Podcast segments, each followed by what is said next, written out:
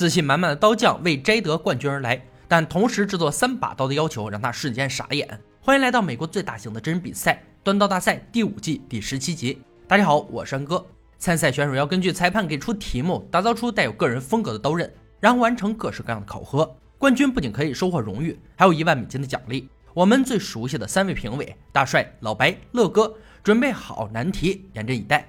参赛选手排队入场：约翰、杜恩、朱尔、昆丁。节目组准备了三个挑战，考验他们的断刀功力。每回合结束淘汰一人。今天我们不是要做一把刀，而是三把。选手们虽然知道千锤百炼的难度，但同时做三把刀已经超出了他们的能力范围。面对如此高难度的挑战，压力可想而知。他们面前的铁砧上有一块布，掀开后是三根常见的刀钉。打造道钉刀可以简单又朴实，也可以优雅又迷人，但要保留道钉头并美化它。三小时锻造正式开始。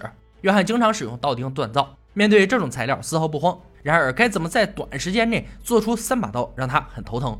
最终决定同时锻造两把刀子，最后做一把。昆汀从不怀疑自己的能力，准备同时锻造三把刀子，这样做可能会顾此失彼，将自己陷入慌乱的状态中。杜恩非常纠结，三把刀同时进行还是依次锻造？时间有限，很难调配均匀，最后决定依次锻造，做出三把不同的刀子，展现自己的技巧。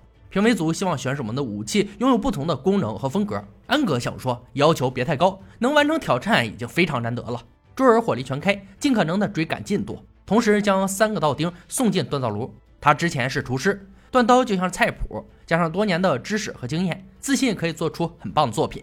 约翰尽可能做出一体涡纹刀柄，可以节约很多时间处理刀型，随后像拧麻花一样转动刀根。但他犯了致命错误，就是在旋转刀柄之前将刀根拉长。昆汀认为旋转刀柄既浪费时间又容易伤到手，决定使用不同的方法。随后他果断去到道钉头。评委对他的做法很不解，难道他忘了要保留吗？杜恩打造的刀型很平很平，评委组希望他可以做出一点弧度。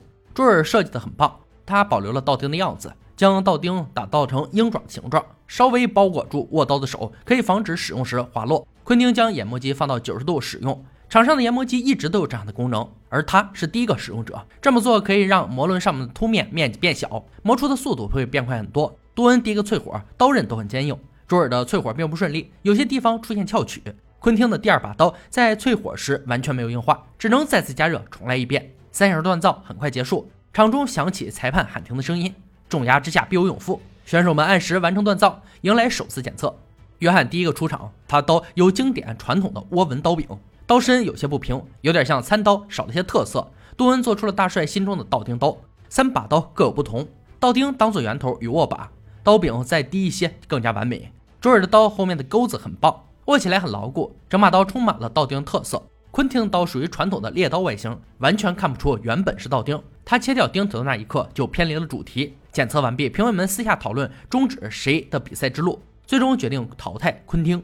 他的刀各方面都不错，但但打掉钉头之后，就失去了经典倒钉刀的元素。所谓干活不由东，累死也无功，就是这个道理。留在场上的三位立即进入第二回合，他们要为武器安装刀柄，细化瑕疵。改造结束后，接受砍刀钉和割帆布检测，时间同样为三个小时。计时开始，约翰做了传统的道钉刀，涡纹刀柄已经完成，无需再做任何改变。蹲的刀型不同，需要完全不同的技巧。朱尔最忙，他的三把刀都要加上柄材。我们看过有选手在规定时间内来不及完成两片饼材，而他需要六片，难度自然不必多说，只能祝他好运。约翰闲来无事，准备改造刀型，被评价为餐刀，属实让他很难堪。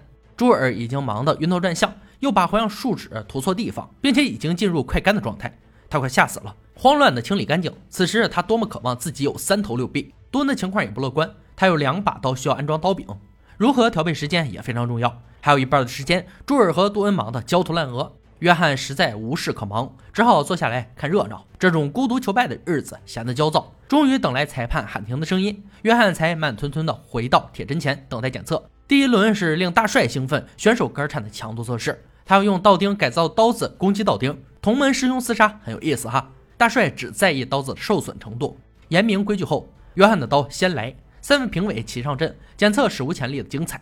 刀刃对准道钉。狠砸刀背数次后，其中一把刀刃太软，有些受损变形。整体来说还不错，通过。杜恩的刀遭到同样的暴力洗礼后，刀刃出现多个锯齿，硬度不达标。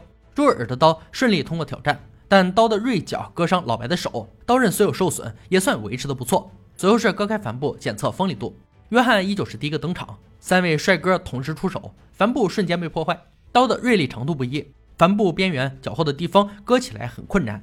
杜恩紧随其后，他刀在测试时表现的异常卡顿，帆布基本靠人力撕扯，几乎没有切割效果。相比之下，朱尔的刀显得锋利不少，帆布被顺利切开，基本没有卡顿，还不错。这一局也没有太多悬念。杜恩被淘汰，他的刀受损严重，锋利度丢失，两种都是致命伤。虽然很失落，他还是骄傲地离开了赛场。恭喜约翰和朱尔进入总决赛，距离一万美金又近了一步。接下来的王者之争更加残酷，他们要用五天的时间打造一把历史具有代表性的武器。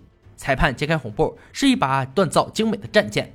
战剑是中古世纪欧洲骑士在先进盔甲时代所用的武器，当时的剑需要能够刺穿盔甲与人肉。刀尖有特殊的锥度，可以精准的突刺到敌人的弱点。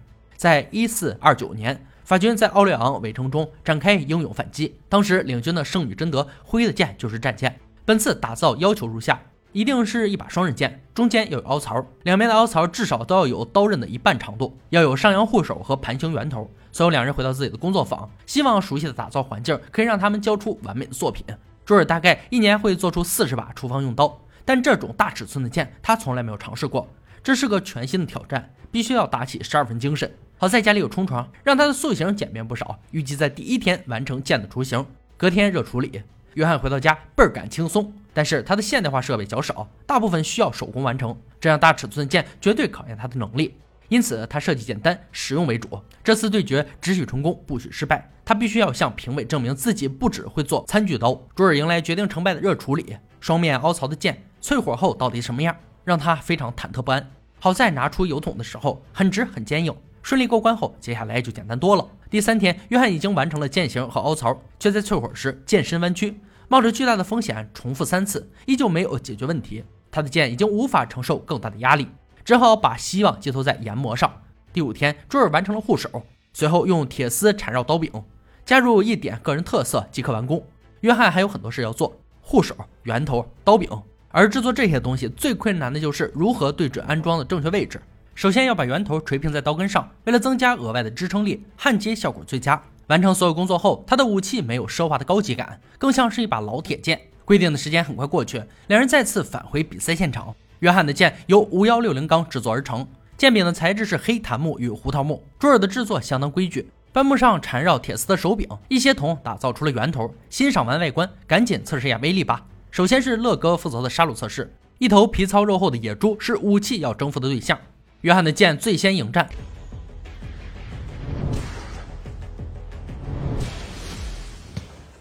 他的剑很重，但锋利度却一般，挥砍的时候总会被弹起，勉强过关。朱尔的剑在测试中表现的极为邪恶，直刺横砍，次次命中要害，最终野猪被残忍分尸，完美。接下来由大帅负责砍冰测试强度，还是约翰先来。巨大的冰块在重力的砍击下四分五裂，但互相伤害的同时，剑身不仅出现缺角和卷曲，剑刃几乎完全消失。情况不妙啊，老弟！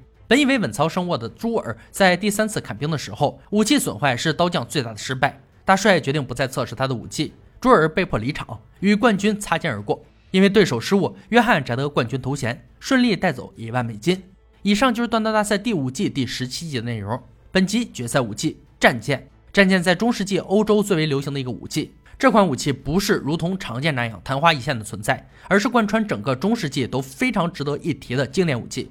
而且在现代游戏、电影、动漫作品中，这类武器也非常耀眼。直到二十世纪初，也就是第一次十字军东征结束，在这期间，战舰也叫武装舰，后文都称为武装舰，开始成为真正的爆款。无论你是骑士还是国王，你都会配备一把。即使你是个普通杂兵，也能配上一把质量不高但杀人够用的武装剑。武装剑会继续走过战场，即便来到常见的时代，来到迅捷剑的时代，也偶尔会看到它的身影。